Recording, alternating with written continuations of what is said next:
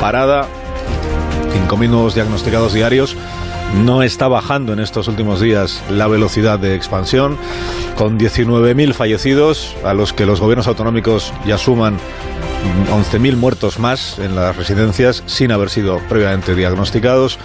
Y con el Gobierno central asumiendo que no habrá presupuestos nuevos del Estado para este año 2020 y que, por tanto, las cuentas que parió el ministro Montoro con Ciudadanos y con el PNV en el año 2018 seguirán aplicándose hasta el 2021 como poco. Son las cuentas que, según Sánchez e Iglesias, entonces en la oposición, iban a hundir España y a destruir el estado del bienestar. Hoy se recuerda la intervención de Rajoy en el Congreso en su canto del cisne como presidente del gobierno. Son los presupuestos de las migajas sociales, los presupuestos de la estafa. Consolidan un modelo basado en la extrema desigualdad y en la precariedad. Es un presupuesto que aboca a la mayoría social a vivir en la más absoluta inseguridad. Reducen al mínimo el estado de bienestar. Bueno, pues todo esto a lo mejor, con perdón de la expresión, se lo van a tener que comer con patatas. Los presupuestos que salieron adelante poco antes de que a Rajoy eh, lo tumbara una moción de censura. Los ERTES por causa de fuerza mayor, que están evitando que en lugar de dos millones de eh, empleos suspendidos, como tenemos ahora, hubiera ya dos millones de despedidos. Los ERTES por causa de fuerza mayor, que también son consecuencia de la reforma laboral de 2012, reforma laboral que el actual gobierno llegó a comprometerse a derogar. O sea, solo faltaba que PSOE y Podemos celebraran también la ley Mordaza. Y claro, ahí están ahora jaleando al rebufo de Tezanos la confusión total entre los bulos y las noticias, como coartada piensan algunos para blanquear la censura previa y abogar por esto que llaman la única fuente oficial. Solo el gobierno ha salido en defensa del presidente del CIS institución que por otra parte controla el gobierno. Ayer Tezanos en este programa sostuvo que él trabaja sin tutela alguna. Intentamos saber qué piensa el ciudadano en este momento tan complicado. Esto no es una labor del gobierno, es una labor que ha hecho el CIS, la he hecho yo, hemos trabajado, es decir, no, no, no ha habido ninguna intencionalidad política. Querer verlo yo creo que es exagerado. No hay tutela, hay identificación plena entre el responsable del CIS y los responsables del aparato de eh, propaganda y confusión del gobierno de España.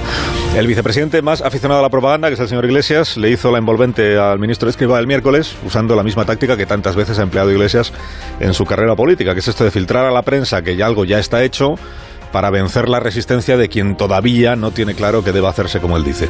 Escriba no, tragó con la jugada, mantiene su postura de que aún no está cerrado el asunto este del ingreso mínimo vital, pero como Iglesias es Iglesias, presidente del minigobierno dentro del gobierno, ya se ocupó él de salir ayer a explicar que contiene, con quien tiene él un acuerdo es con el presidente hablando el presidente del gobierno y yo, llegamos a la conclusión de que si hay voluntad política podemos acelerar el ingreso mínimo vital y tenerlo en mayo. Ese es el acuerdo al que llegamos y yo creo que es una magnífica noticia.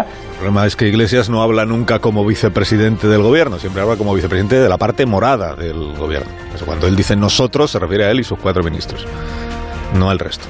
Y por eso le sale con tanta naturalidad decir que el presidente del gobierno y él, que es el vicepresidente, han llegado a un acuerdo que consiste en que si hay voluntad política puede entrar en vigor el ingreso mínimo vital en el mes de mayo. Sobre los pactos de la Moncloa que el presidente lanzó hace dos semanas en su discurso del sábado, todavía no hay nada, no hay nada firme. Bueno, firme, que Sánchez habló ayer con Echenique, portavoz parlamentario de uno de los partidos que gobiernan, y le reveló cómo quiere hacerlo. Me ha dicho un par de cosas que no, que no sabía, que mm, la idea para arrancar eh, estos debates, estos análisis, pues empezarían por una, por una mesa en la que estarían todos los partidos con representación parlamentaria que, que quieran que quieran estar. O sea que sería una mesa o varias de negociación. La mesa de negociación es el instrumento preferido de este gobierno, como ocurrió con, con Cataluña. Bueno, Arrimadas estuvo 40 minutos hablando con Sánchez por teléfono y dice que no le concretó nada. El PP se reserva para la próxima semana. Casado le va a proponer a Sánchez que los acuerdos que se busquen sean sobre materias concretas y que el lugar y el vehículo para alcanzar esos acuerdos sea el Congreso de los Diputados, el Parlamento.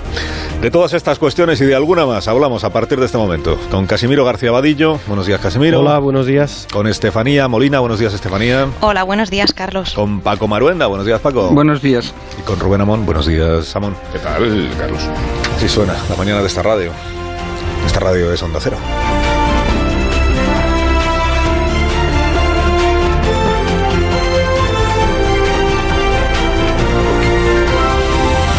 Carlos Alsina en Onda Cero, somos más de uno. Buenos días, Fernando Onega. Buenos días, Carlos Alsina. Ya que hemos llegado al viernes, pongamos en orden las cuestiones del día para entrar enseguida en el análisis. Pues hoy es uno de esos días en que resulta tentadora, solo tentadora, ¿eh? una pregunta. ¿Es gobernable este país?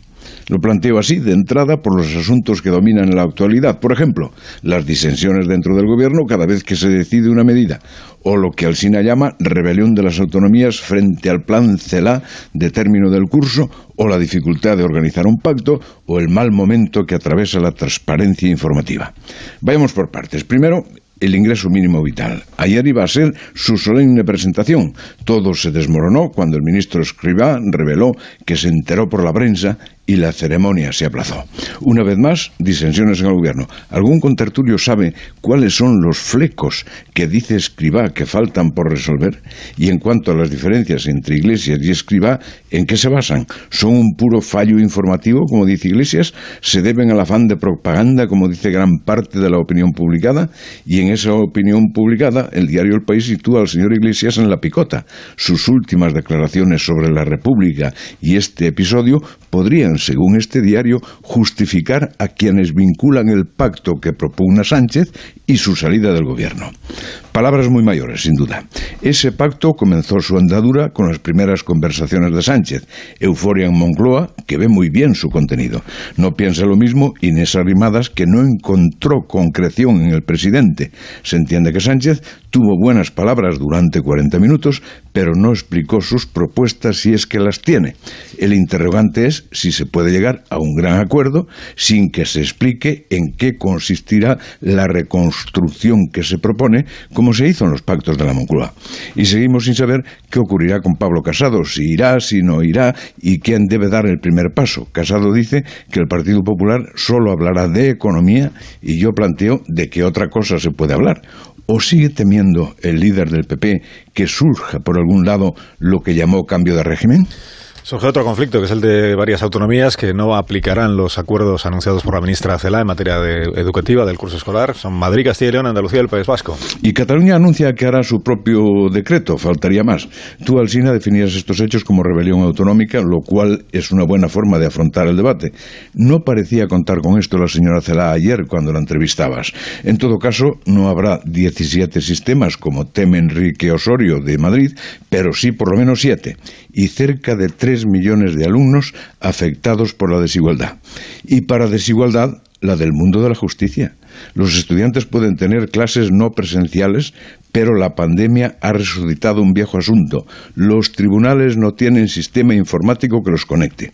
Su personal no puede practicar el teletrabajo. Resultado, colapso judicial a la vista. El ministro de Justicia obligado a hacer una reforma express y una gran inversión. ¿Cuántos decenios llevamos denunciando esto? ¿Se llegará ahora a tiempo para evitar el colapso? Y añadan ustedes a todo eso algo que hoy asoma a la prensa con anotaciones de alarma. Además de la pregunta del CIS, pero dentro del mismo ámbito, el supuesto oscurantismo informativo. No funciona el portal de transparencia, no se tramitan solicitudes de información, no se publican los contratos de compra de material sanitario. PP y Ciudadanos quieren llevar el asunto a Bruselas. ¿Perciben nuestros analistas ese cerrojazo? Si lo perciben, ¿le encuentra justificación? ¿Y cómo se casa con la cantidad de ruedas de prensa que se ofrecen a diario? Si les parece que me está saliendo una crónica demasiado negativa, aún me queda el dato de la confianza empresarial, que se acaba de publicar. Uno de cada tres autónomos cree que perderá su negocio. Menos mal que a partir de hoy podrán cobrar sus 600 euros si justifican que sus ingresos cayeron un 75%.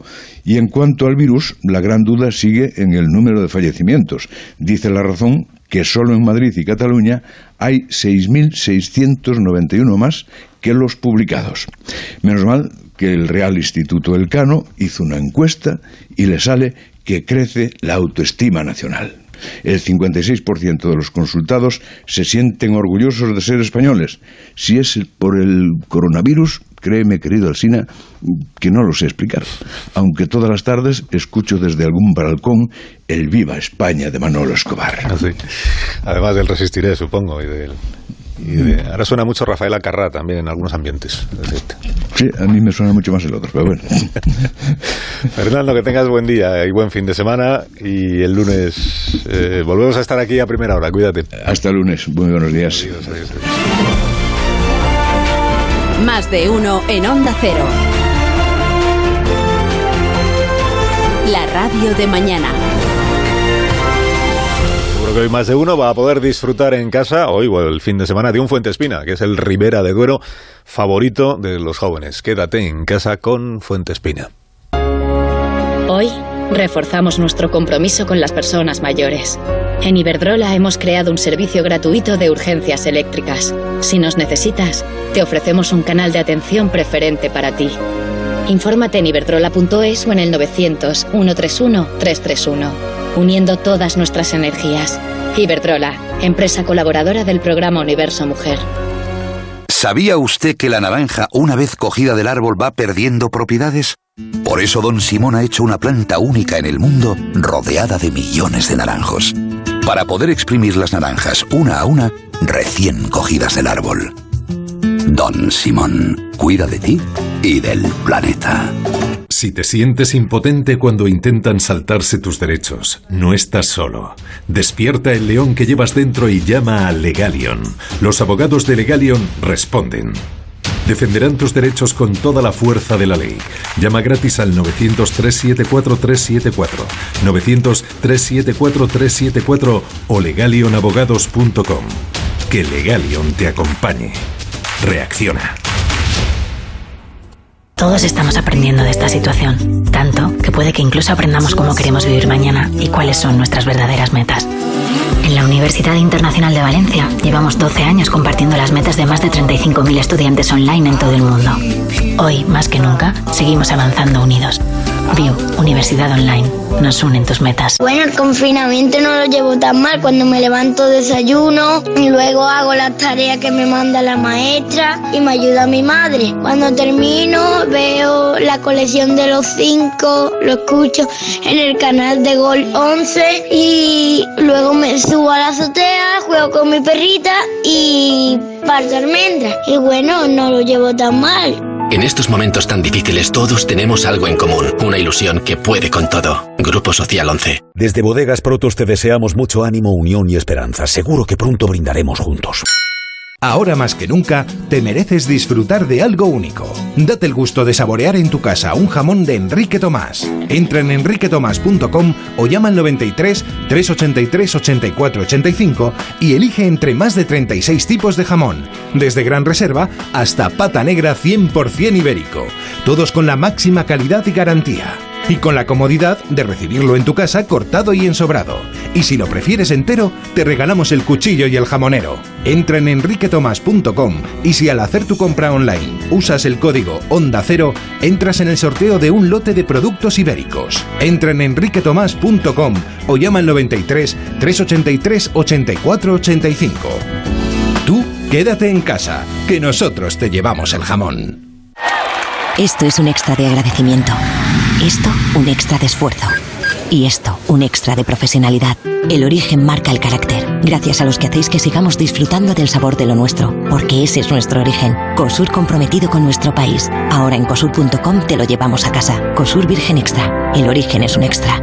Salir se ha convertido en la palabra más bonita. Salir de paseo, salir a comer, salir del bache. El enorme esfuerzo que todos estamos haciendo como sociedad se resume en esta palabra, salir. Por eso, desde Grupo IFA queremos transmitiros mucho ánimo a todos, porque no os quepa duda de que juntos saldremos.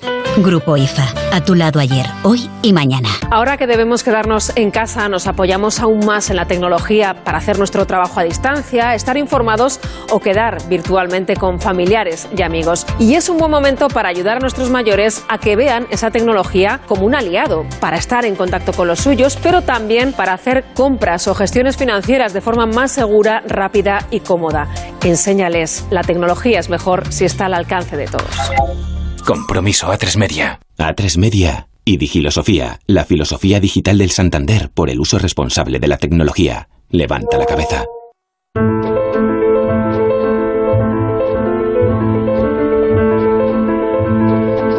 Personas que necesitan ayuda, las más desprotegidas son las personas mayores. Y hay una forma de ayudarles, que es el Mutuafondo Compromiso Social FI, un fondo de inversión 100% solidario en colaboración con Caritas. Todas las aportaciones y los rendimientos de este fondo se destinarán a residencias de mayores para proporcionar material sanitario y ayudas contra el aislamiento. Aporta a Mutuafondo Compromiso Social desde 10 euros llamando gratis al 900-555-555. Dona ya. Condiciones en mutuactivos.com. Más de uno en Onda Cero.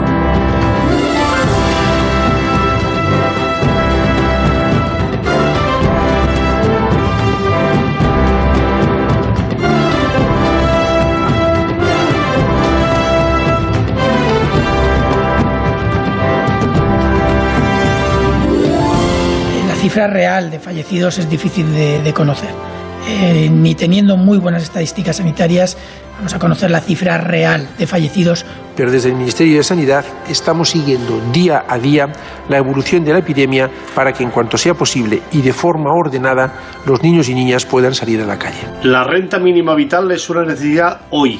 Pues me, me he enterado esta mañana, realmente, porque ayer no me he enterado esta mañana, lo he visto en los medios de comunicación, sí. Es muy importante que el gobierno deje la retórica y empiece a concretar. Creo que lo urgente y lo importante son planes de choque urgentes para paliar el número de contagios, evitar más fallecidos y también evitar los estragos económicos. Este gobierno se caracteriza por ser un gobierno que impulsa la información, eh, el acceso a la misma. Yo creo que el propio señor Tezano eh, ha aclarado esta mañana el sentido de la pregunta.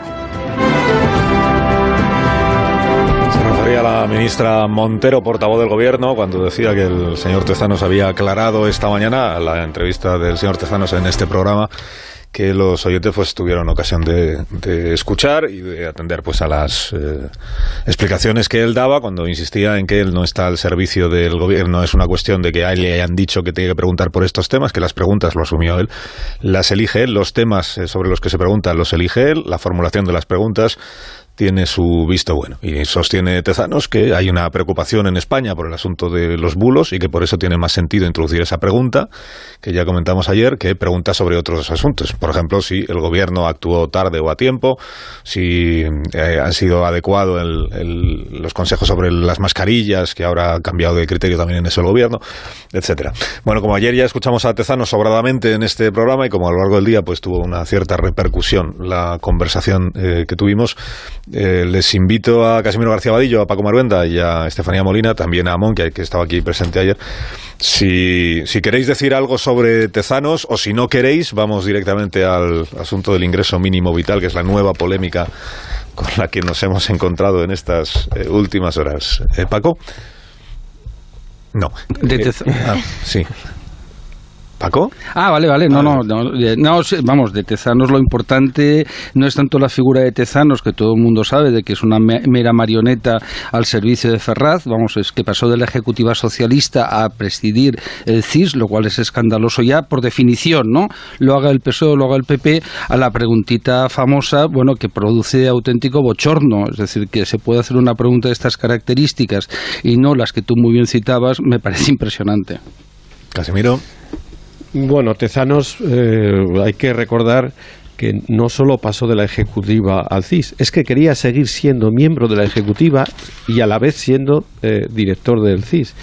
Eh, bueno, Tezanos es un activista político, no hay que ver más que el último artículo que acaba de publicar en, en la revista Temas eh, que, él también dirige, donde pues a la oposición le llama mm, carroñera, insolidaria, es decir, es un activista. Entonces, tener un activista al frente de una maquinaria como es el CIS, que se supone que es la empresa de sondeos pública que tiene más medios y que está mejor preparada para saber cuál es la opinión de los españoles, pues da como resultado una encuesta como la de ayer, que es una encuesta eh, que lo que busca, primero, lo que eh, busca es decirle al gobierno que lo está haciendo muy bien. Yo no sé qué tiene que hacer este gobierno para que el PSOE baje de, 30 y, de 31% de estimación de voto y luego para preguntar sobre cosas que realmente ponen los pelos de punta. Si alguien te dice que si tú preferirías tener una fuente oficial nada más para estos temas del coronavirus, pues hombre, no sé si estás pensando en, instalar el Pravda y la agencia TAS aquí de nuevo y oye, pues viviríamos todos tan contentos, solo habría una opinión.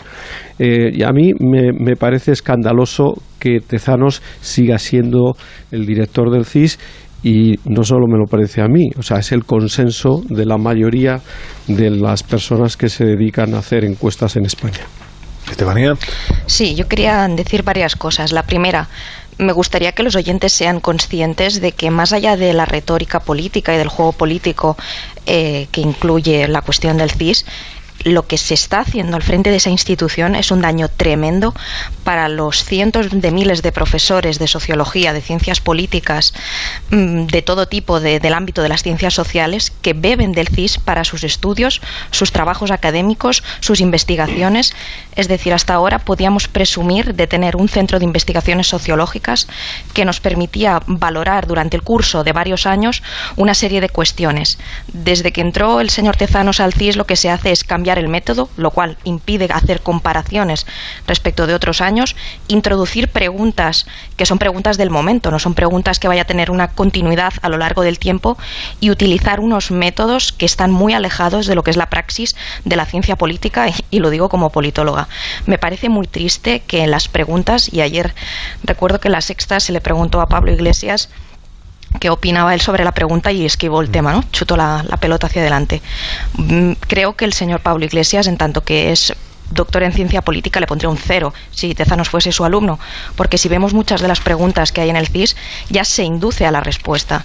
Si yo le digo a usted, mm, ¿quiere consumir esta taza preciosa o quiere esta cosa abominable? Hombre, ¿qué va a decir la gente? La pregunta de, la libertad de, de, prensa, de libertad de información, las fuentes oficiales, básicamente lo que se dice es que hay unos bulos tremendos, horribles, una desinformación, y aquí está el gobierno para salvarlos. Oiga, yo creo que la, pregunta ya induce a la respuesta. Lo digo porque hay mucha gente escandalizada por las respuestas que ahí se ven, pero también diré, si hay gente que... ¿Cómo tendremos nuestra sociedad ahora mismo que si hay gente que cree que es preferible una serie de, de, de controles o de fuentes únicas, también es para hacérselo mirar. A mí eso me preocupa porque se hace un daño muy grande a una institución que vale mucho dinero. Y la respuesta que se obtiene es, pues suprimamos la institución. Ya bueno, pero es que es útil para mucha gente creo que Tezanos no es una persona que esté dignificando la institución, le está haciendo daño y verdaderamente creo que habría que hacérselo mirar porque al contrario, si es que el, CIS ya ha caído en desprestigio y también quiero decir algo, decía Tezanos hace un tiempo, se le preguntó, ¿os acordáis de aquella polémica por qué se había retirado la pregunta sobre la monarquía? Y dijo, como que esto, creo, creo recordaré casi textual, que esto no eran cuestiones que ahora mismo interesasen. No, a la gente le interesa más saber si, si puede haber una fuente única. Esta es mi opinión. Es que la identificación de del CIS y de con Tezanos y de Tezanos con el gobierno es lo que convierte más inquietante cuáles son las pretensiones de la encuesta, que no es solo ya la manipulación, sino sondear hasta dónde alcanzaría la sensibilidad, la paciencia y la resignación de la sociedad para aceptar la anomalía de una especie de Ministerio de la Verdad. Y, y lo intenta Tezanos. Vamos a ver el globo hasta dónde llega.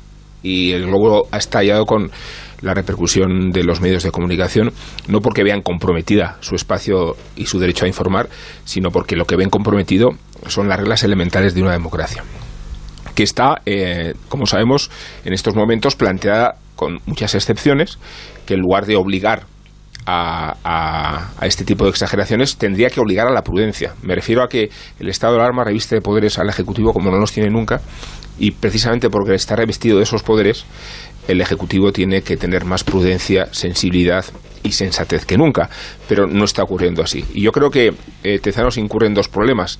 Otorgar a la versión oficial la categoría de dogma, pese a que el dogma va cambiando según el estado de ánimo o la opinión de los expertos, y digo de los expertos en, sentido irónico, y después con la pretensión de terminar eh, consolidando un espacio de acoso a, la información que tiene como vía de entrada o como caballo de Troya eh, la idea de los bulos. Como si no tuviéramos un sistema democrático aseado que coloca eh, los bulos, la manipulación, en manos de la policía o en manos de los tribunales, de la justicia.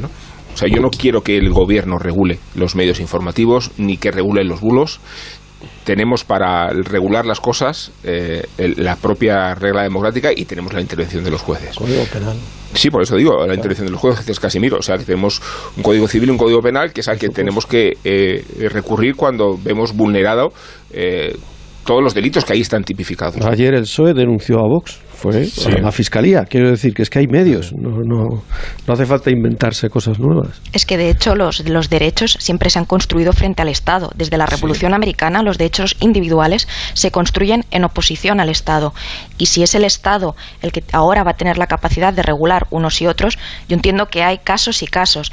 Si se descubre una plataforma que se dedica sistemáticamente desde su casa, un hacker o lo que sea, a estar fabricando bulos, yo entiendo que eso es un delito eso sí hay que poder Otra cosa es establecer qué es la verdad y qué no es la verdad. Es, que ahí nos metemos en un terreno peligroso. Pero insisto, Estefanía, en la excepcionalidad en la que nos encontramos. Porque este debate pudiera ser más o menos aseado si el presidente del gobierno no estuviera revestido de los poderes que tiene. O sea, eh, imaginaos, Rubén, o sea, es un bulo cuando el responsable, la, la cara de, la crisis que sale todos los días en la televisión, Fernando Simón, el científico que ha puesto el gobierno para darnos todos los días la evolución de la pandemia, es un bulo cuando dijo que el virus no iba a llegar a, a España y que si llegaba, en todo caso afectaría a unos pocos. ¿Eso se puede considerar como un bulo?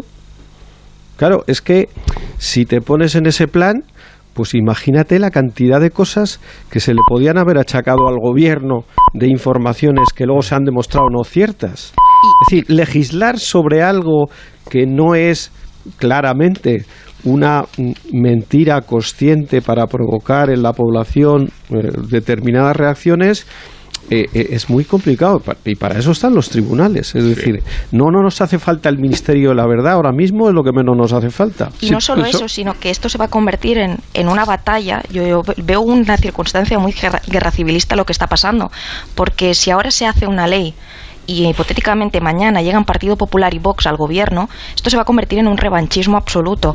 Yo creo que hay que hacer un poco de pedagogía de que algunas leyes, hay que ver la letra pequeña, por supuesto. Marlasca no me parece un ministro mm, peligroso con ideas extrañas, porque creo que es una persona con una trayectoria eh, avalada, una persona más bien conservadora que podría haber sido.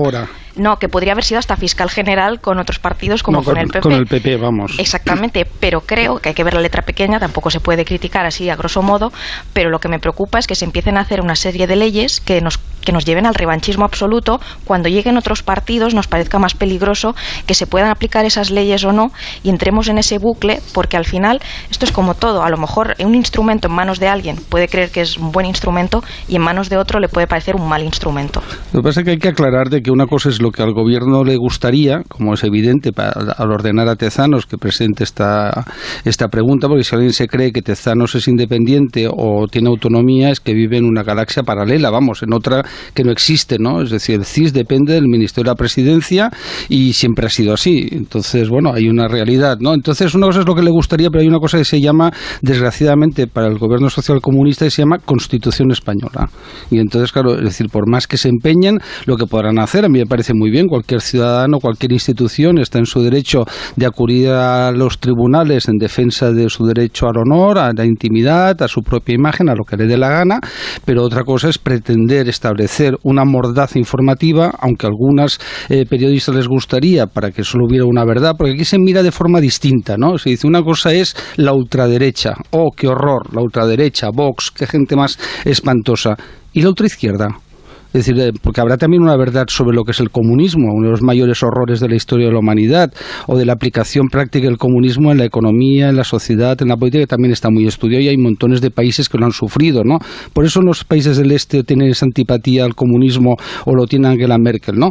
Por tanto, por más que se empeñe, es decir, no van a conseguir establecer esa censura que tanto les gustaría y que es propio de cualquier régimen autoritario, porque en los regímenes autoritarios nunca se dice que no sean democracia, lo que hacen es establecer mecanismos para perseguir la libertad de expresión. Al mediodía de hoy conoceremos, el Ministerio de Sanidad facilitará, como cada mañana, los datos de las últimas 24 horas que aportan las comunidades autónomas sobre el número de contagiados en nuestro país o de nuevos contagiados y el número de fallecimientos. Eh, publica el BOE esta mañana ya una instrucción del Ministerio de Sanidad para que las comunidades autónomas especifiquen en los datos que facilitan al Gobierno central cuáles de los contagiados son sintomáticos, con síntomas, cuáles son asintomáticos, aunque portadores del virus. Está tratando de encontrar la manera de que la estadística oficial sea lo más útil posible para quienes tienen que tomar luego las decisiones. Por ejemplo, las decisiones sobre en qué momento se van suavizando levantando algunas de las restricciones a, nuestras libertades, a nuestros movimientos que siguen a día de hoy en vigor.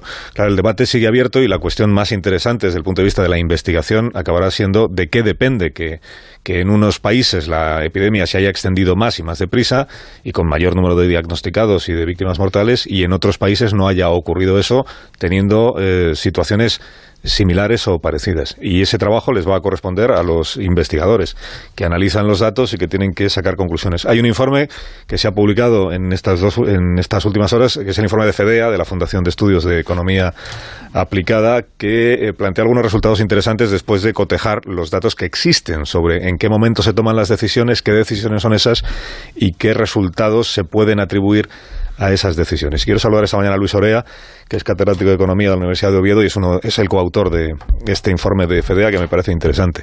Eh, Luis, buenos días. Eh, buenos días, Carlos. Buenos días. entiendo que el objetivo, bueno, primero, eh, ¿cómo, ¿cómo, habéis hecho el informe? ¿En qué fuentes bebéis? ¿en, qué os ¿En qué datos os fijáis? ¿Basándoos en qué criterios? ¿Y con qué objetivo, Luis? Bueno, el, el objetivo del trabajo, eh, bueno, el trabajo surgió por una inquietud, digamos, científica de investigación, eh, al observar que, bueno, que se estaba expandiendo de forma muy rápida el, el, coronavirus por España y, empezando por una, de una serie de, de provincias o regiones donde eh, empezaron a tener unos primeros casos y a partir de ahí desarrollaron sus propios episodios epidémicos de forma rápida y luego eh, pareció que se, se, iba expandiendo de una forma un poco eh, esperada por proximidad a otras provincias colindantes.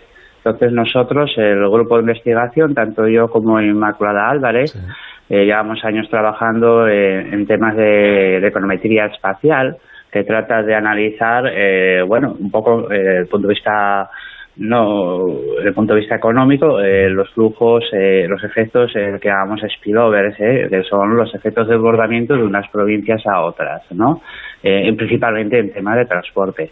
Entonces vimos cómo lo que es la, propagación geográfica del virus tenía similares características y podíamos aprovechar las metodologías que nosotros estamos habituados a usar eh, para, para analizar esa propagación, porque entendíamos que uno de los eh, mecanismos de transmisión eh, del coronavirus, bueno, el mecanismo principal de transmisión del coronavirus es la movilidad de la gente pero no solo la movilidad, digamos, que nosotros llamamos de within, within province, dentro de la provincia, entre la movilidad entre tu barrio, entre, tu, ciudad, de tu ciudad, sino también la movilidad de las personas eh, entre provincias ¿no? a lo largo de la geografía española. Eh, y por ello empezamos el trabajo y a la mitad, digamos, bueno, a la mitad, empezamos a recopilar una serie de... Para ello necesitábamos información eh, para tener una, una visión geográfica de, del fenómeno. Necesitábamos trabajar con datos lo más desagregados posibles. Eh, y los más desagradables posibles son los datos de casos confirmados eh, por las provincias y ese dato no es fácil de encontrar porque normalmente los datos que eh, proporcionan los órganos oficiales son datos de por nivel de comunidad autónoma entonces bueno tuvimos que hacer una dedicar muchas horas a, acudir a cada uno de los, a muchos de los eh, comunicados de prensa de las comunidades autónomas, a Wikipedia, para completar esa base de datos e ir hacia atrás, hacia, hacia el principio. De, era muy importante eh, encontrar y, cuantificar la evolución del coronavirus en cada provincia desde su primer caso porque el, primer caso determina toda la, todo el proceso epidemiológico de, esa provincia. De la, de la lectura del informe, claro, al final hay una conclusión que yo creo que sí es clara, que es la clave de hasta dónde llega la expansión de una epidemia en un determinado territorio es en qué momento se empiezan a tomar las medidas para eh, restringir el movimiento de la población. El cierre de pueblos, como vimos en Italia en su momento, o en China, el cierre de las ciudades, o el confinamiento del conjunto de la población de un país, como ocurre con la población española desde hace cinco semanas. Claro, cuanto antes se toman esas medidas, menos se extiende la epidemia. Lo difícil es acertar con el momento en el que se toman esas medidas. Claro. Porque, por, ejemplo, vosotros eh, decís, eh, se, puede ver el resultado del informe de dos maneras. Cuando decís, gracias a que el estado de alarma empieza el 15 de marzo, nos hemos evitado, mm, no, recuerdo cuál es el dato que dais, de, posibles contagios. La otra manera de verlo hemos evitado unos casi 491.000 casos. Medio millón de, casos de contagios. Medio millón. Eso es. La otra manera de verlo es, si se hubiera tomado, si se hubiera decretado el estado de alarma y restringido los movimientos una semana antes, pues nos habríamos evitado muchos de los contagios que hoy tenemos. Claro, lo difícil es acertar con el momento en el que se toma esa decisión con la información que en ese momento existía eh, sobre el asunto, ¿no? Sí, sí, claro, por supuesto, por supuesto. A ver, el, trabajo eh, no pone en duda eh, la dificultad de tomar una decisión en un proceso epidemiológico, digamos, único, digamos, nuevo, eh, donde casi ningún país tiene experiencia de cómo, de, cómo acometerlo, ¿no? Eh, nosotros lo único que, como, como científicos, nosotros no nos podemos poner a, fabricar eh, mascarillas y respiradores como, como científicos y investigadores, que encima estamos en el Reino Unido haciendo una estancia de investigación. creíamos que lo que podíamos aportar ¿no? a a,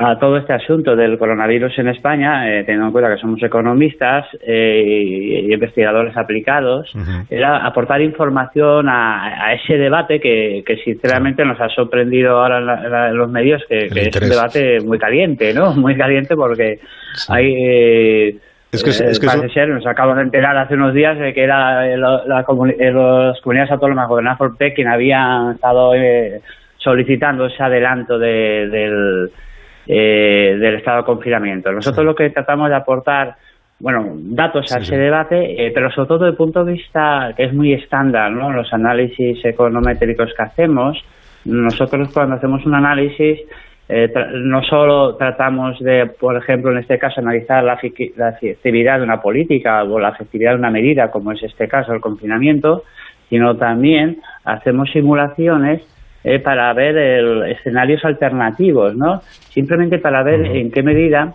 eh, esas decisiones son importantes, porque todo el mundo sabemos que si, retrasamos el estado de confinamiento, pues el efecto va a ser menor, y si lo adelantamos, el efecto va a ser mayor. Eso, eso sentido común, ¿no?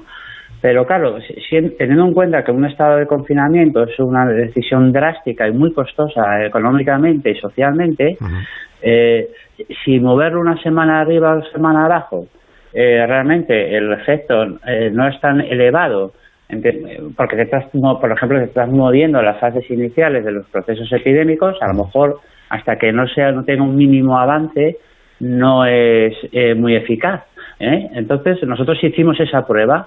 Decimos, bueno, ¿qué pasaría si con, los, con los parámetros estimados del modelo ya, y asumiendo que, que esos efectos que no eran muy grandes porque era solamente una diferencia de, de, cinco puntos porcentuales el efecto de la sobre las tasas de crecimiento. ¿verdad? Eh, pasaríamos del 22% de crecimiento del coronavirus diario al 27%. No parece un número muy grande, pero cuando lo pones en una serie de crecimiento eh, numérica que, que, va creciendo de casi de forma exponencial y que se duplica cada dos o tres días, el, bueno, pues los resultados están ahí, son muy, muy llamativos, ¿no? Y lo que encontramos es que, efectivamente, si lo, retrasa, si lo adelantáramos una semana, eh, se hubieran ahorrado, digamos, se hubieran reducido 79.000 casos, que es bastante menos que el medio millón. Pero bueno, 79.000 sobre 126 es un 62%. Y por lo tanto, eh, eh, se hubiera reducido pues eh, un volumen importante de hospitalizaciones, etcétera, etcétera. Por tanto, el timing de las decisiones aquí, a pesar de, de que estamos en una fase más inicial, eh, una fase más inicial del proceso epidémico, eh, hombre, es menor el efecto, ¿no? Lo que añades es menor, pero pero tampoco es desdeñable, es importante. el debate que dices Por tanto, cuanto antes adelante las medidas, lo que, eh, luego está el coste económico de esto, que hay que tenerlo en cuenta, y el coste social y, el coste en términos de privación de libertades. ¿eh? O sea, pero bueno, por lo menos los números eh, fríos digamos, lo que vienen a decir es que quizás hubiera merecido la pena pagar ese precio. El debate que tú dices que, está muy caliente en España es verdad sobre este asunto. Hay dos maneras de, enfocar o de encarar ese debate. Uno es el, estricto debate político, que es el de la búsqueda de responsables. ¿no? ¿Quiénes son los responsables de que se haya producido esta situación? Pero luego está esta otra manera, que es el enfoque, yo creo que desde el punto de vista de, de entender lo que, está, lo que ha pasado, de conocer mejor la situación de ampliar el, conocimiento que tenemos con un único objetivo, que es aprender de lo que ha sucedido. Porque fíjate que al principio, Al, principio nos, llamaba mucho la atención a los españoles que se tomaran decisiones tan drásticas en China o en otros países como confinar poblaciones o como en Wuhan el primer día ya cerrar, el primer día, bueno, cuando hay un número de casos determinado, eh, cerrar el transporte ferroviario, el transporte aéreo, eh, suspender el ferry. Otros países decidir que ya no admiten vuelos desde China, medidas que nos parecían que igual eran eh, exageradas, ahora entendemos la importancia que tiene, por ejemplo, esta última que he dicho, la de suspender los vuelos procedentes de un país donde ya hay casos de contagios de una enfermedad vírica muy extendidos, el, el, efecto que eso tiene en la expansión de esa enfermedad en ese territorio. Viéndolo ahora con, con esa perspectiva, pues para la próxima ocasión ojalá no se produzca, pero sabemos que el cierre del transporte aéreo, la movilidad de los estudiantes, que habláis también de ello en, vuestro informe, como si anuncias que vas a suspender el curso universitario o las aulas, vas a cerrar las aulas universitarias en un territorio, inmediatamente los estudiantes que tienen a su familia residiendo en otros lugares lo que van a hacer es volverse a ese lugar de residencia y, por tanto, vas a aumentar el riesgo de que se produzca ese contagio. ¿no? Si, anticipas el anuncio de que vas a declarar el estado de alarma, estás dando tiempo a que las personas también se muevan y todo lo que hay que hacer es evitar el movimiento y el, y el transporte. Sí, sí, sí. Eh, eh, aquí importa el cómo lo haces, ¿no? No solo el hacerlo, sino el cómo. Sí, nosotros, esa fue también otra motivación, ¿no? Vimos que había mucho debate en la prensa de, que muchos eh, residentes en las ciudades, principalmente Madrid, ¿no? estaban experimentando el, episodio de coronavirus con una intensidad enorme. Pues había habido como una, especie de, diáspora, ¿no? De éxodo, ¿no? Eh, sobre todo cuando antes del, estado de alarma eh, eh, se habían cerrado como tres o cuatro días o antes las universidades y ya se estaba ya se estaba oliendo de que iba viendo la experiencia en otros países que, no había más remedio que ir hacia una hacia un confinamiento, ¿no? Entonces, claro, si tú, si tú ya, eh, bueno, los estudiantes obviamente fueron a sus casas, pero luego también hubo mucha evidencia, eh, bueno, empírica, anecdótica en los medios, y, bueno, yo tengo mi madre en un pueblo, y mucha gente, ellos saben que han llegado gente de Madrid y gente de otros sitios a pasar el confinamiento allí en un espacio de libertad que no lo tienen, por ejemplo, en sus ciudades. Y eso es lo que ha permitido la propagación. Y luego lo que comentabas, eh, nosotros lo hicimos un segundo ejercicio eh, eh, empírico donde eh, tratamos de analizar los determinantes, más o menos, determinantes de qué variables influyen en el inicio de la epidemia. Esto no tiene mucha importancia si luego esas provincias que, que iniciaron primero sus epidemias eh, tuvieran tasas de crecimiento epidemiológicas de, la, epidemia parecidas a las demás. Pero lo que encontramos es que en promedio esas provincias que habían iniciado antes eh, sus procesos porque habían importado casos eh, procedentes de, otros países, principalmente de Italia, pero no solo Italia, anecdóticamente uno en Wikipedia, o si uno va, ve pues que en León llegó un, o, León, no, me acuerdo exactamente, que si vino uno, un ingeniero de Nepal, o, o vino un ingeniero de la India, o vino un ingeniero de no sé dónde, o estudiantes de tal. Entonces, eh, lo que está el, si, el inicio es importante en el sentido de que luego esas provincias tienen un proceso eh, epidemiológico mucho más intenso eh, hubiera también merecido la pena eh, un poco controlar haber controlado la, la, la, llegada de ese tipo de personas no sobre todo pues estudiantes que, que habían ido a que habían ido a que habían estado estudiando en Italia y que y que han vuelto no y bueno, yo creo que se, también eso hubiera relajado, eh, hubiera atenuado un poco la evolución. Y todo esto es para aprender para el futuro, claro. Cuanto más sepamos, y mejor entenderemos también las decisiones que se toman eh, en otros países que igual ya tenían más experiencia que nosotros o estaban más escarmentados que nosotros en epidemias como esta. El, tema es que solo había dos. China, además, es un país muy diferente al nuestro, socialmente hablando, y, y, la información que llega de ahí, pues muchas veces Mm, no, a uno no le da mucha fiabilidad. Y Italia pues llevaba un par de semanas, eh, un par de semanas. Y entonces, eh, y luego estaba el tema, por lo que a mí me han dicho estas semanas, eh, que, que llevo ya muchas entrevistas, con este, eh, por, este trabajo, que el tema son los un poco los asintomáticos, que es un tema que nosotros en, la versión una versión futura del trabajo vamos a tratar de, controlar. Ese, nos decían que, que, claro, que lo que realmente subestimaron, no, bueno, no fue realmente la, la evolución eh, del, del, coronavirus, como decimos en el artículo. Sí, lo que dicen ellos, lo que realmente subestimamos fue la magnitud de asintomáticos. No sabíamos que, que estaba ya tan expandido. Eh, con los datos que teníamos, eh, no reflejaban realmente el grado de madurez, digamos, de esos procesos. fíjate que ayer decía el doctor Simón, por ejemplo, que muchos casos de gripe que fueron diagnosticados como gripe durante el mes de febrero ahora hay que eh, admitir como hipótesis que algunos de ellos al menos ya fueran de coronavirus. Es decir, que el virus lo tuviésemos aquí sin haberlo detectado. Porque además recuerdo que el primer caso mortal de coronavirus confirmado en España en realidad se confirma 15 días después cuando a la persona que ha fallecido se le hace, se le hace la necropsia y se confirma que la neumonía que tenía su origen era el coronavirus. Era de, el fallecimiento era de 15 días atrás. Por eso lo que realmente no sabemos es desde cuándo estaba el virus entre nosotros, por decirlo así, en, en la sociedad española. y más ahora en esto que tú dices ahora, si, si ha habido contagiados asintomáticos, es muy probable que lo tuviéramos aquí, no porque haya venido nadie de Italia, que lo tuviéramos sin saber de dónde había venido, pero que ya lo tuviéramos antes de que empezasen incluso a darse como confirmados los diagnosticados, los primeros que tuvimos de, coronavirus. Eh, Luis, muchas gracias por la, por la participación y por la ilustración sobre el informe que habéis hecho en FDA. Cuídate mucho. Venga, muchas gracias a ustedes. Un abrazo, Luis, gracias. Buenos días. Gracias y buenos días.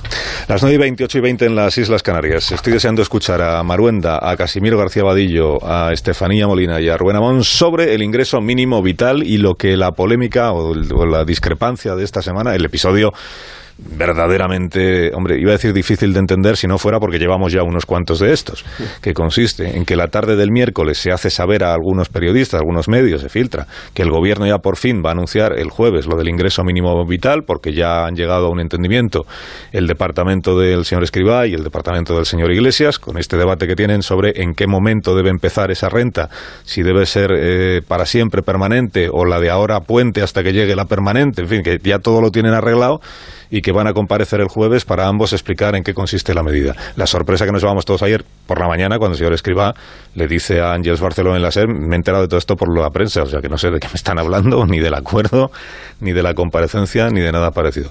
Hay varios diarios que hoy apuntan en una misma dirección, que es que eh, hay ministros del gobierno del señor Sánchez que están un poquito hartos ya del comportamiento del sector Podemos, que consiste en filtrar las cosas como si ya estuvieran decididas cuando todavía no lo están. Así que os pregunto, ¿cómo veis este asunto y qué revela en vuestra, en vuestra opinión, Estefanía? Sí, vamos a ver. Yo creo que en este caso, pues como bien dices Carlos, y la lectura generalizada es las necesidades de Pablo Iglesias de evidenciar continuamente ante sus bases el hecho de que están trabajando activamente por los más desfavorecidos, por ese escudo social, porque no queda nadie tirado. Y ahí quiero resaltar algo importante. Un gobierno, y siempre lo he dicho, no es un gobierno de parte porque parece que Pablo Iglesias solo piensa en legislar para las personas que le han votado. Y eso me parece bastante escandaloso. Un gobierno, la diferencia entre, entre el gobierno y un partido es que el gobierno tiene que velar por los intereses generales. Dicho esto, creo que se suma una circunstancia bueno, en primer lugar quiero decir que a mi juicio eh, la postura más sensata en este caso es la de escriba. Preguntaba Fernando Onega cuáles son esos flecos que quedan. Creo que precisamente lo que el ministro quiere acabar de estudiar es la viabilidad de esta medida, la solvencia, cómo se va a financiar qué criterios se van a establecer para que verdaderamente llegue a las personas que lo necesitan y todo eso lleva un proceso y entendemos que ese proceso requiere de un estudio. Pero aquí se junta otra casuística que es la necesidad de ofrecer ya una solución a, la gente, al pueblo, a la ciudadanía. Y me da la sensación que si es verdad que Pedro Sánchez ha agilizado esta medida un poco presionado, convencido por Pablo Iglesias, es porque Pablo Iglesias es quien ve, la, y por lo que vemos las crónicas las informaciones que nos llegan, da la sensación que Pablo Iglesias siempre sabe decirle al presidente esto es lo que más te conviene. Es decir, Pablo Iglesias tiene un sentido de la oportunidad política de decir esto hagámoslo ahora, porque si no vamos a tener un montón de votantes descontentos. A eso se le suma que el hecho de los ERTE, hay mucha gente que estamos viendo que hay dificultades para que los cobren por tanto, eso es una urgencia también, no, no solo social, ¿eh? no le quito importancia a la cuestión social, que yo creo que hay un drama en este país, con un 13% de, de, hogares de gente que son trabajadores pobres, no, no le quito dramatismo al asunto que lo tiene, pero sí que creo que hay una necesidad de hagamos algo, porque si no, las bases nos comen. Dicho esto, esta hiperactividad de Pablo Iglesias se junta, porque la política española es una película entera, se junta con que hay algunos socios, ya en vista de los pactos de reconstrucción, que señalan a Podemos como el escollo. Y ayer la señora Rimadas, que tiene un tono muy distinto al de Albert Rivera, se plantó y dijo que si estos pactos iban a ser para que Pedro Sánchez, para que Pablo Iglesias se dedique a hacer sus eh, mítines bolivarianos, algo así dijo, es bolivariano lo dijo, mm. pues que no, no iban a entrar ahí. Y a eso se le suma que para el PP sabemos que es un, un hecho muy incómodo que esté Podemos. Creo que toda esta escenificación de Pablo Iglesias va elevando el coste de que eventualmente Pedro Sánchez se desprendiese de Podemos en aras de unos pactos con otros. Porque si Pablo Iglesias consigue hacerse tan visible y tan importante ante las bases, le eleva el coste al Partido Socialista. Dicho esto, yo creo que el término pactos de la Moncloa también es algo sesgado porque lleva implícito, inherente el hecho de que el Partido Comunista en su momento también fue una piedra importante. Creo que el Partido Socialista no se quiere desprender de Pablo Iglesias y apostar por una gran coalición eh, por la puerta de atrás o por la puerta de delante con el PP, pero ahí se van elevando los costes. Y yo me explico estas necesidades de, teatralización por todos estos motivos, porque si no, no se entiende que un gobierno tiene que presentar algo serio, algo solvente ante la gente. Y yo lo veo un poco así. Eh, el tema, y no sé si lo hablaremos más adelante, que creo que para el Partido Popular que no estuviese Podemos sería una ventaja para poderse abrir más. No me ha gustado, y lo he dicho, cuando se ha ninguneado al líder de la oposición. No creo que los pactos se construyan ninguneando al PP viendo que existe Podemos y que es un riesgo real, y también recordando, y esto me parece muy importante, que cuando el Partido Socialista se abstuvo en el año 2016, lo siguiente que hizo Rajoy no fue abrazarse a Vox, en aquel momento no existía obviamente, pero no fue hacer cosas que incomodasen al Partido Socialista. Lo siguiente que hizo fue eh, pactar una ley de pobreza energética con el Partido Socialista, la primera subida del salario mínimo, es decir, Rajoy estaba muy consciente de los daños en que incurría el PSOE tras su abstención, que fue de Estado, por así decirla. Y esto lo digo porque también me, me parece importante que se vea el hecho de Podemos, hasta qué punto es perjudicial que, esté ahí para poder favorecer un entente con el PP, que de otro modo ya hemos visto esta semana que el Partido Popular sí se abre a acuerdos concretos, acuerdos económicos o, del tipo que sea, y, creo que ahí en el fondo va a estar la cuestión de, los presupuestos. Sí. Eh, vamos a ver, eh, esto mm, por supuesto no es la primera vez que ocurre y de manera muy sonora eh, hay que pensar en lo que pasó con la ley de libertad sexual, eh, que se produjo eh, ese mm, debate eh, extraordinario justamente una semana antes de la manifestación del 8M, ahora tan famosa por otras razones. Pues en esa semana había la pugna de Irene Montero, que era la que quería sacar la ley antes de la manifestación como fuera, y la posición de otros ministros, el ministro de Justicia, la ministra de Defensa, el ministro del Interior, etcétera, que decían que esa ley que estaban presentando, que se quería aprobar, era una chapuza. Dijeron, era una chapuza. Pues ahora pasa un poco lo mismo. Es decir, eh, esta necesidad de apuntarse el tanto, como sea, de Pablo Iglesias le, lleva a, cometer unos errores de bulto es decir, en España hay 700.000 personas que ya cobran una renta mínima por vía autonómica, 700.000. En España, 2.200.000 personas cobran prestaciones del Estado, 2.200.000 personas. Y además hay una economía sumergida que supone más del 20% del PIB. Por lo tanto, si tú vas a dar dinero a rentas muy bajas o a personas que han perdido su empleo, o eso lo haces bien, o lo que puedes provocar con ese dinero público que vas a poner a disposición de esas personas es una corruptela sobre corruptela. Si eso no se hace bien, esto puede ser un desmadre. Es decir, esto no es tan sencillo como decir 600 euros para no sé quién y venga, que se empiecen a dar ya. Eh, yo creo que lo que está poniendo en evidencia este rifirrafe constante, estas salidas de tono, estas filtraciones, que tenga que salir el ministro de Seguridad Social, que es el ministro competente para esto, a decir que se ha enterado por la prensa de que se va a anunciar a quien deja mal es al presidente del gobierno. O sea, quien se está visualizando su falta de autoridad es Sánchez. ¿Cómo es posible que Sánchez no ponga orden aquí? Y evidentemente si no lo hace, si no es capaz de poner orden eh, en ese jaleo, en esa jaula de grillos, es porque necesita, mm, como el agua, a Iglesias. Iglesias, por eso, es consciente de su fuerza, sabe que no puede prescindir de él y cada dos por tres se la va a jugar. Pero insisto, el que sale perdiendo con todo esto no es Iglesias, no se escriba, es Sánchez. Bueno, aquí hay varios aspectos, ¿no? Aspectos políticos, aspectos económicos, ¿no? Primero hay que constatar lo que ha sido siempre una evidencia, aunque desde la izquierda se decía, no, no es así, ¿no? Y es que es un gobierno de coalición de Sánchez e Iglesias, punto.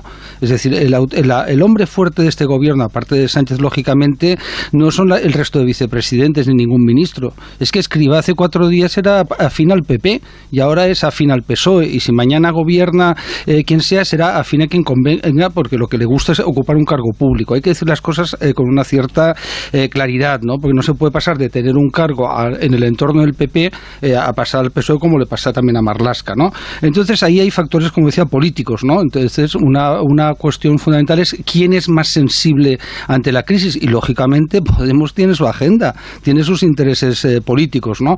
Y uno de ellos fundamental es precisamente esta idea de renta básica, ingreso, mínimo vital y sobre todo eh, durante cuánto tiempo se mantiene esto, ¿no? Es decir, el mundo de Podemos quieren que sea eh, permanente, es decir, una, una búsqueda de tener una sociedad lógicamente subsidiada, unido a un tema que no olvidemos que es la robotización. este es un tema que no solamente desde la izquierda se ha planteado, sino también de economistas e intelectuales del centro derecha han dicho de que si vamos a una sociedad donde el empleo va a ser distinto y donde se puede quedar mucha gente fuera, sería quizás necesario tener algún tipo de renta eh, que garantice. Tema, por cierto, muy antiguo, pues ya los egipcios lo hacían con las pirámides, lo hacía Roma, lo hacía Trajano y el resto de emperadores, lo habían hecho durante la República Romana, etcétera, de tener al pueblo, es la frase esa famosa de pan y circo, ¿no? Eh, pan y circo significa eso, tú das pan, es decir, de eh, comida, alimentación, un mínimo de subsistencia para impedir revueltas sociales, enfrentamientos, ¿no? Entonces, en este eh, viejo y presente debate tan importante y tan complicado, ¿no? Se plantea algo muy sencillo que se aprende en primero de economía. Mm, ¿Quién lo paga?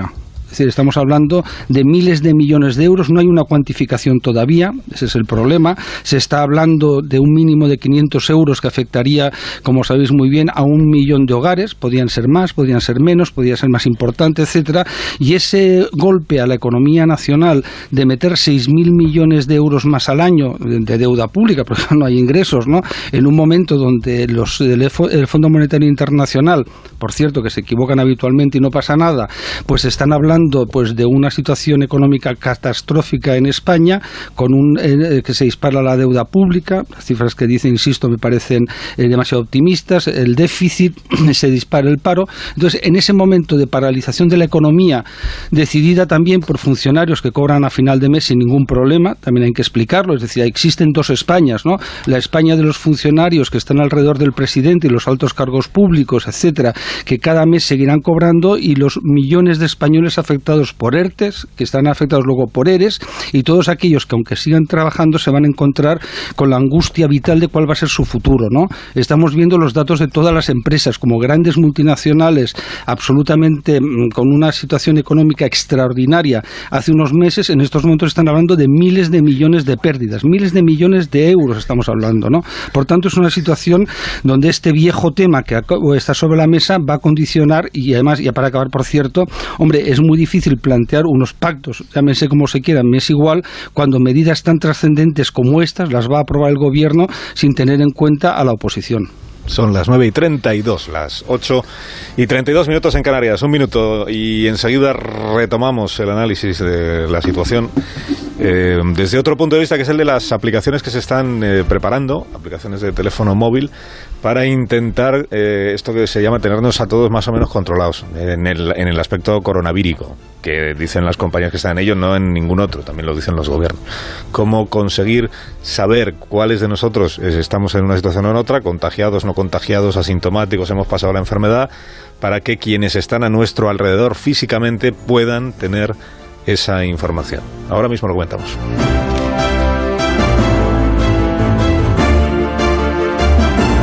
De uno. Onda Cero. Carlos Alsina.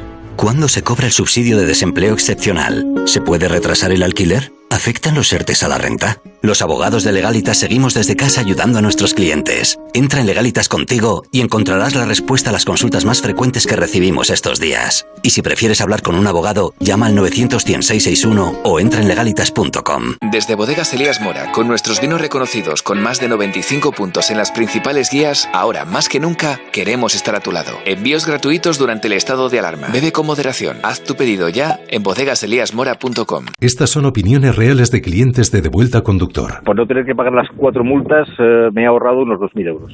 Para mí es eficaz al 100%. Bueno, sí, porque yo no he vuelto a pagar multas, aunque vengan, yo las escaneo a vosotros y la verdad que yo estoy muy contenta, incluso os he recomendado. Encima pagáis, si te retiran el carnet, eso ya es un chollo. Si tú también quieres conducir protegido, llámanos. De vuelta conductor, 900-200-240. 900-200-240. Tú conduce. Grupo Reacciona.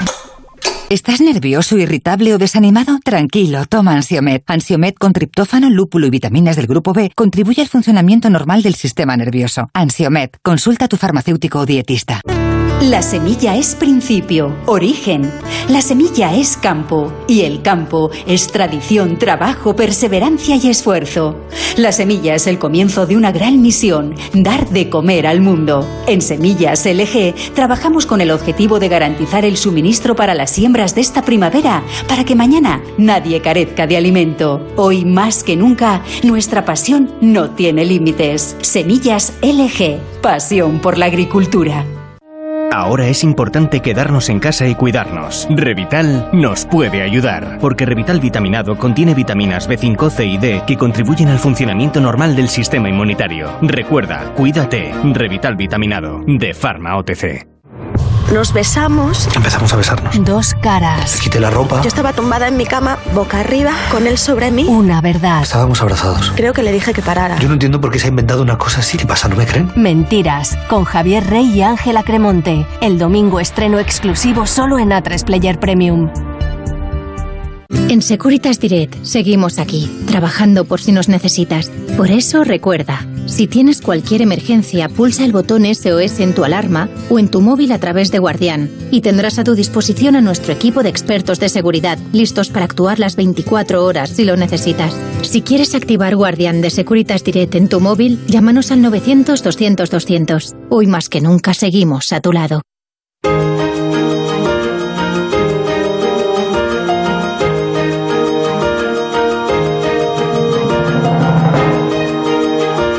En Onda Cero, hasta las doce y media, Alsina es más de uno.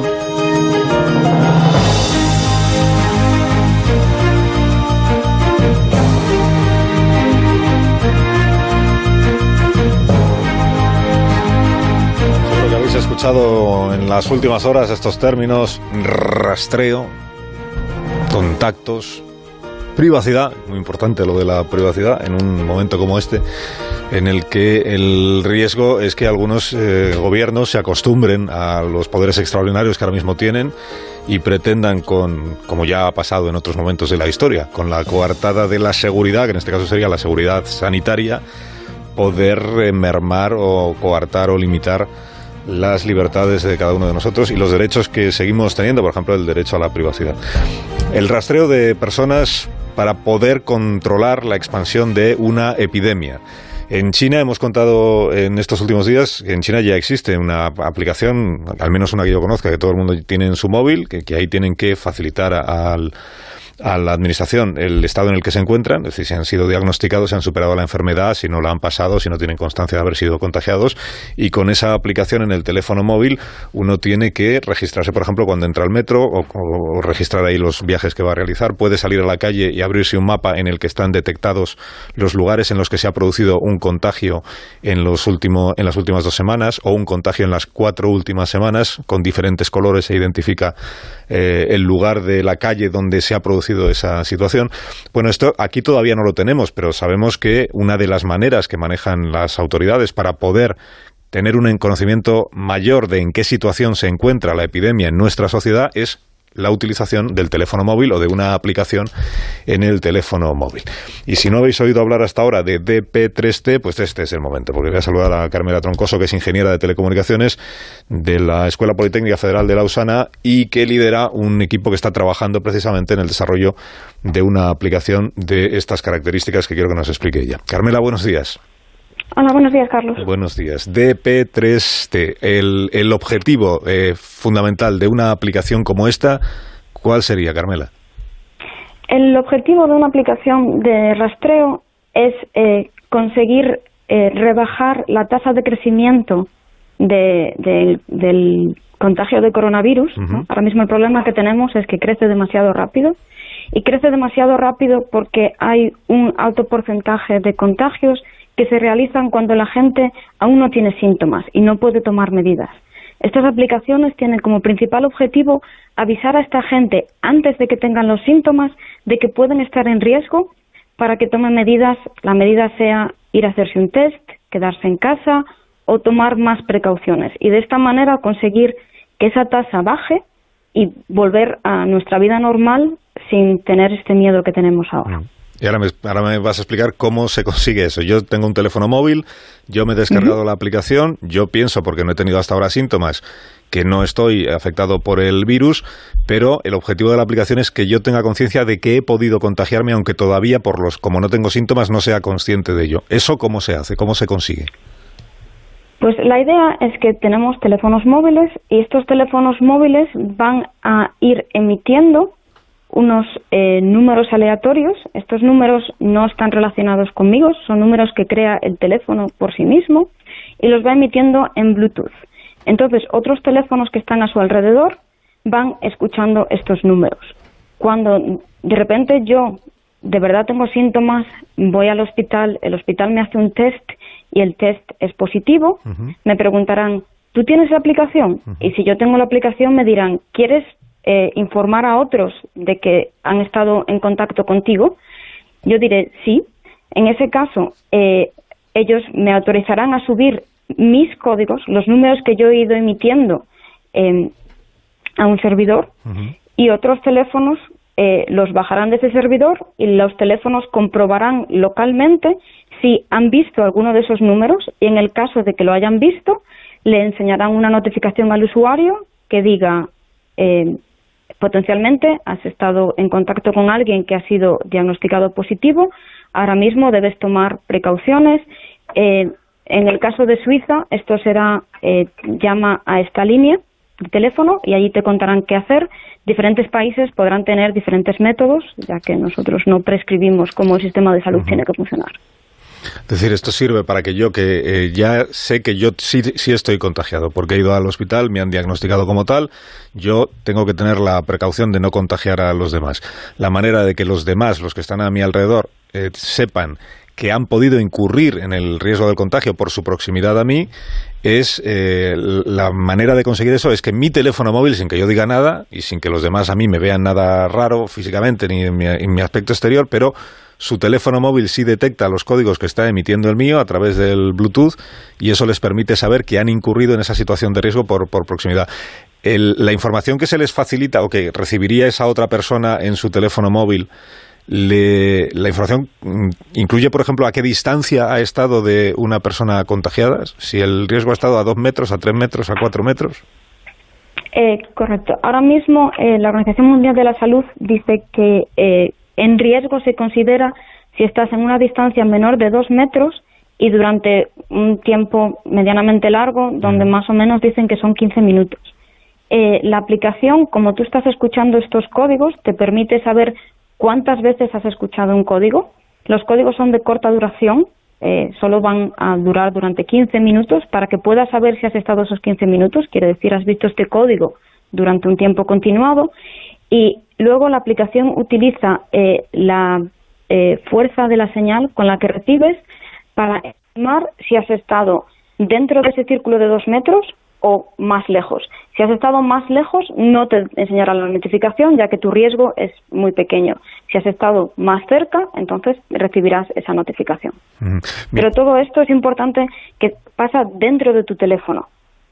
Y solo Toda esta información es, y solo, dentro, de, tu teléfono la información que utilizamos es la que tú almacenas según vas escuchando. El servidor solo te manda estos eh, números aleatorios que ni están asociados con una persona ni están asociados a una localización, simplemente te permite detectar cuáles de tus números necesitas estudiar para ver si has estado cerca y durante un tiempo. Pero en, la información que recibe de mi teléfono móvil no dice ni a quién pertenece ese otro móvil que está emitiendo ese código, ni a quién pertenece, ni dónde se ha producido esa...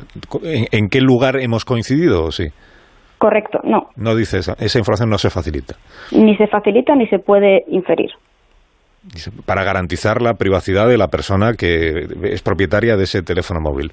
Correcto. Y no solo tú no el, la que lo recibe, sino que el servidor tampoco puede inferir ninguna de esas informaciones. Para nosotros es muy importante, decías en tu introducción, que el Estado no pueda utilizar este tipo de aplicaciones para ganar nuevos poderes o para abusar las libertades de los ciudadanos. Por lo tanto, nuestro sistema se construye de tal manera que ese servidor, la información que tiene, no le da ningún poder, son solo números aleatorios. Y eh, Carmela, la aplicación, ¿en qué fase de desarrollo la tenéis? O sea, ¿se, podría empezar a aplicar ya de una manera más o menos inmediata? Eh, ahora mismo en nuestro repositorio hay una demo, es una demo un poco, permíteme, cutre, en la que todavía eh, lo que puedes ver es una idea inicial de cómo sería la interfaz, que por supuesto cambiará para cada país y en cada momento, y una idea de cómo funcionaría, cómo funcionaría esto de los códigos Bluetooth. Es muy importante para nosotros que este código esté abierto, que este código esté eh, online, para que la gente pueda mirarlo y pueda encontrar fallos que tengamos, pueda decirnos qué tipo de problemas hay. Eh, y nuestra idea es a final de mayo tendremos el primer em, la primera aplicación que ya sea para poder hacer un piloto. Eh, probablemente aquí en Suiza lancemos un piloto en ese momento. Y em, a mediados de mayo estaríamos listos para lanzar. Carmela, muchas gracias por habernos acompañado esta mañana y por habernos explicado cómo funciona una aplicación de estas características, para qué sirve y para qué no sirve y no debe servir. Muchas gracias. Venga, gracias a vosotros. Gracias y buenos días. Las 10 menos cuarto, las 9 menos cuarto en las Islas Canarias. Un minuto, ahora mismo continuamos. Más de uno en Onda Cero. Si te sientes impotente cuando intentan saltarse tus derechos, no estás solo. Despierta el león que llevas dentro y llama a Legalion. Los abogados de Legalion responden. Defenderán tus derechos con toda la fuerza de la ley. Llama gratis al 900-374-374, 900-374-374 o legalionabogados.com. Que Legalion te acompañe. Reacciona.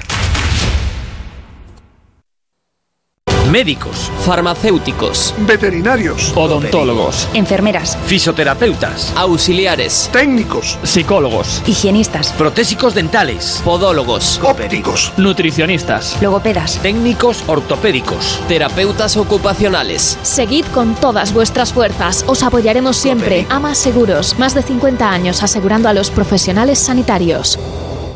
La tiendasomnium.es, la web de tiendas Omnium con toda la información que necesitas para elegir y sustituir tu viejo colchón por uno nuevo sin moverte de casa. La tiendasomnium.es, Flex, Tempur, Vultex, Picolín. Compra online tu nuevo colchón y te lo llevamos a casa. La tiendasomnium.es, la web de las 13 tiendas Omnium en Madrid. ¿Te han despedido? ¿Problemas con una herencia? ¿Te quieres divorciar? ¿Necesitas una segunda oportunidad? Quédate en casa. En Abogados Cantabria te asesoramos por teléfono o videollamada sin esperas. Llámanos sin compromiso. 618282577. 618282577.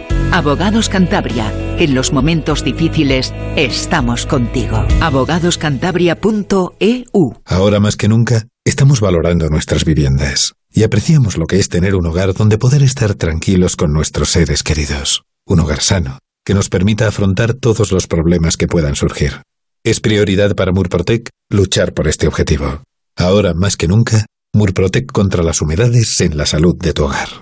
Siempre contigo en el 930 1130 o en murprotec.es. En Ahorramás sabemos que es la hora de estar más fuertes y unidos que nunca. Por eso, para garantizar el bienestar de todos, nuestro horario de apertura es de 10 de la mañana a 3 de la tarde y de 5 a 8 de la tarde. Recuerda que tú también puedes ayudarnos haciendo una compra ágil y responsable. Muchas gracias por tu colaboración. Hola, soy Diego Muñoz, director adjunto de Alfombras y Tapices Los Fernández. Desde aquí quiero mandar un mensaje de ánimo a todos los españoles. Juntos saldremos de esta. Estamos juntos en esto. Onda Cero, Europa FM y Melodía FM con vosotros. Puedo con más, más, con más, con más, más. Puedo con más, más, con más, con más. No salgas de casa. Si necesitas productos de parafarmacia, teclea boticae.com. Boticae.com, tu parafarmacia online. Boticae.com te lleva a casa los productos de parafarmacia que necesitas. No salgas de casa. Teclea boticae.com, tu parafarmacia online. En estos momentos en los que tenemos que estar más unidos que nunca, conscientes de que todos juntos saldremos adelante y que la vivienda es un bien de primera necesidad, amparada por nuestra Constitución, Alquiler Seguro continúa junto a ti, porque debemos garantizar a todos los propietarios e inquilinos la gestión de su alquiler. Los profesionales que conforman Alquiler Seguro seguirán prestando sus servicios habituales en alquilerseguro.es, en el 902 37 57 77 y mediante los servicios mínimos establecidos en nuestra red de oficinas. Ánimo España. Quédate en casa, no solo por ti, sino también por nuestros mayores. Soy Antonio Reguilón, presidente de la denominación de origen Vinos de Madrid. ¡Ánimo Madrid! Estamos juntos en esto. Onda Cero, Europa FM y Melodía FM con vosotros. Más, más, con más, con más, más. Con más, más, con más, con más. ¿Tienes que quedarte en casa cuidando de los peques? ¿Te han recomendado no salir a la calle? ¡Electrocasión! Tiendas Factory de electrodomésticos y muebles de cocina también por teléfono. En nuestras siete tiendas de Madrid y Toledo te atenderemos por teléfono igual que si estuvieras en la tienda. Ah, y por supuesto, te lo llevamos a casa. Somos los más baratos. Electrocasión.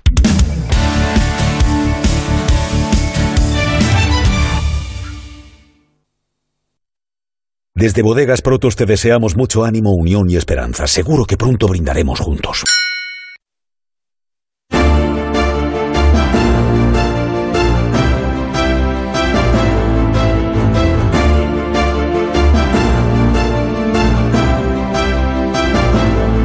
Más de uno. En Onda Cero.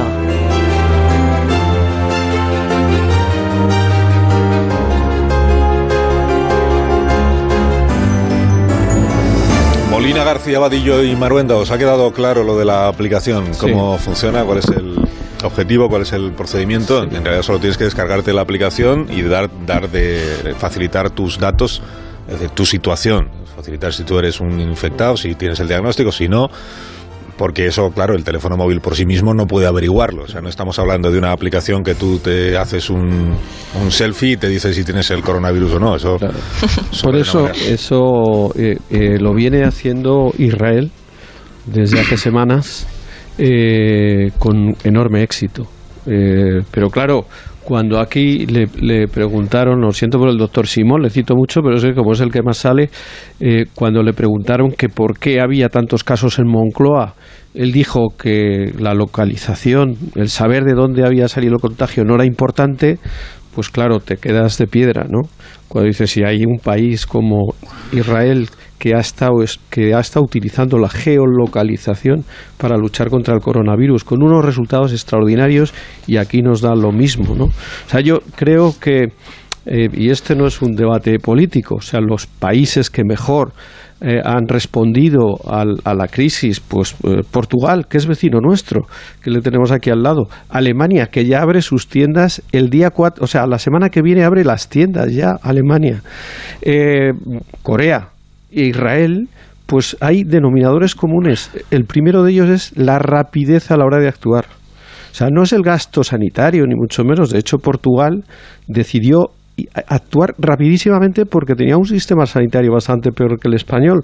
Cuando llevaban cuatro muertes, decretaron el confinamiento. Aquí el estado del arma se decretó cuando llevábamos 400. Es decir, esto, tecnología, rapidez, test, que es lo que ha hecho Alemania, que es lo que hizo Corea, test inmediatos, rápidos, para saber qué parte de la población está contagiada y cuál no y luego mascarillas, cosa que hasta ahora pues era una tontería y a partir de ahora van a ser obligatorias.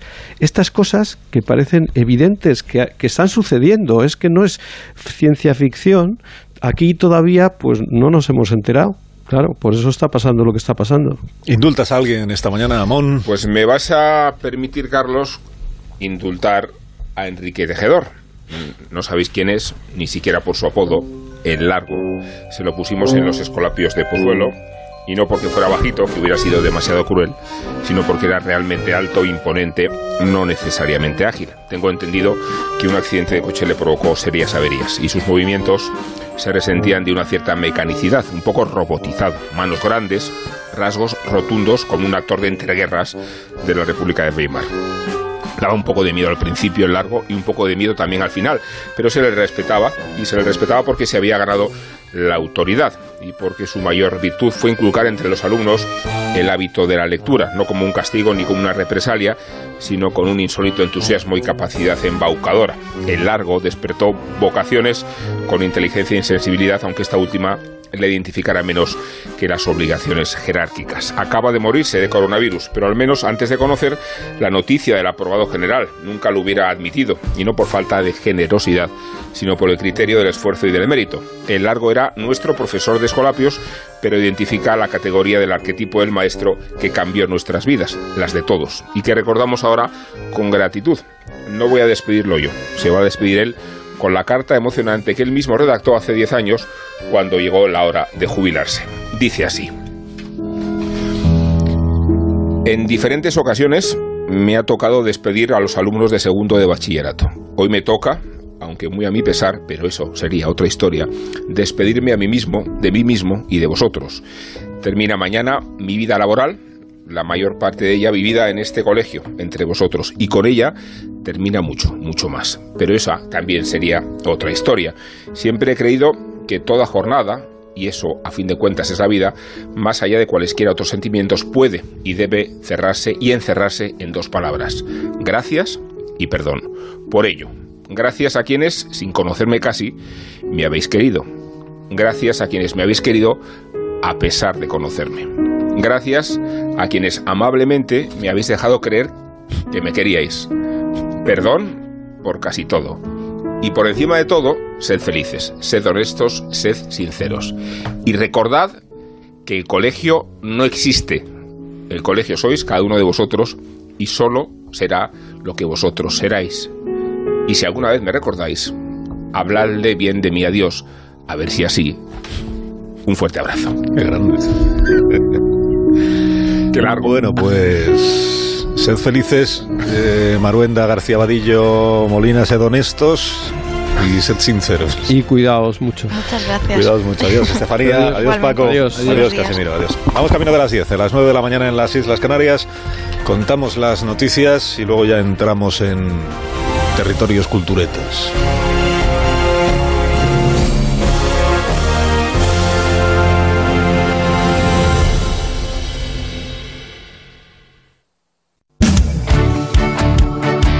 98.0 Madrid.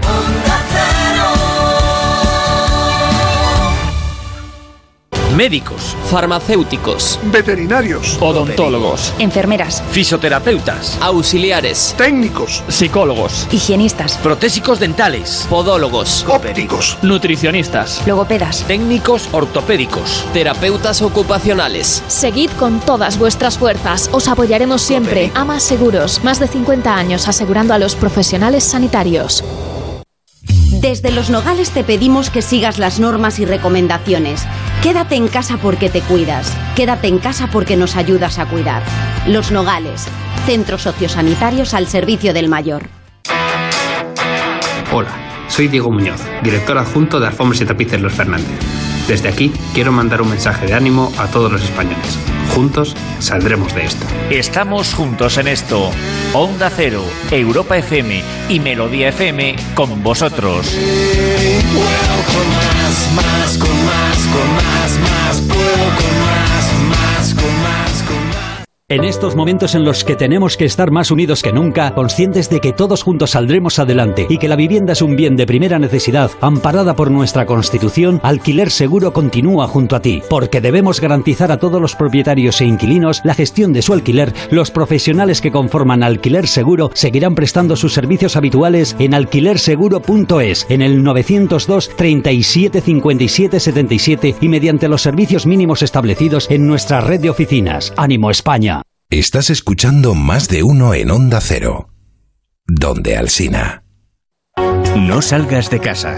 Si necesitas productos de parafarmacia, teclea boticae.com. Boticae.com, tu parafarmacia online. Boticae.com te lleva a casa los productos de parafarmacia que necesitas. No salgas de casa. Teclea boticae.com, tu parafarmacia online. Bricolaje Moraleja, la mayor exposición de puertas en Madrid que puedas imaginar. Puertas de interior, correderas blindadas y acorazadas, armarios, cerámica. Ventana de PVC blanca con perfilería alemana de 6 cámaras y herraje roto, con triple vidrio sin coste adicional. Consulta condiciones. Bricolaje Moraleja, calle Timanfaya 4 Humanes, bricomoraleja.com. Escucha el testimonio real de Lucía, quien ha agrupado sus préstamos con agencia negociadora. Para mí, agencia negociadora de verdad y de corazón